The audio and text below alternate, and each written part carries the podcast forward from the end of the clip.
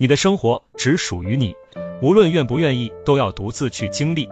别人有别人的日子，各有各的身不由己。有些事只能一个人做，有些关只能一个人过，有些路只能一个人走。岁月静好，谈何容易？没完没了，演着一场又一场的戏。一件事情的结束，是另一件事情的开始；一种烦恼的忘记，是另一种烦恼的开启。人生就是这样，以为已经从一个漩涡里逃离，其实另外一个漩涡就在你的脚底。看清自己，明白活着的意义，只是一场梦，一段游戏，让你体验到了苦，才知道什么是甜；让你体验到了人生无常，才知道什么才是希望。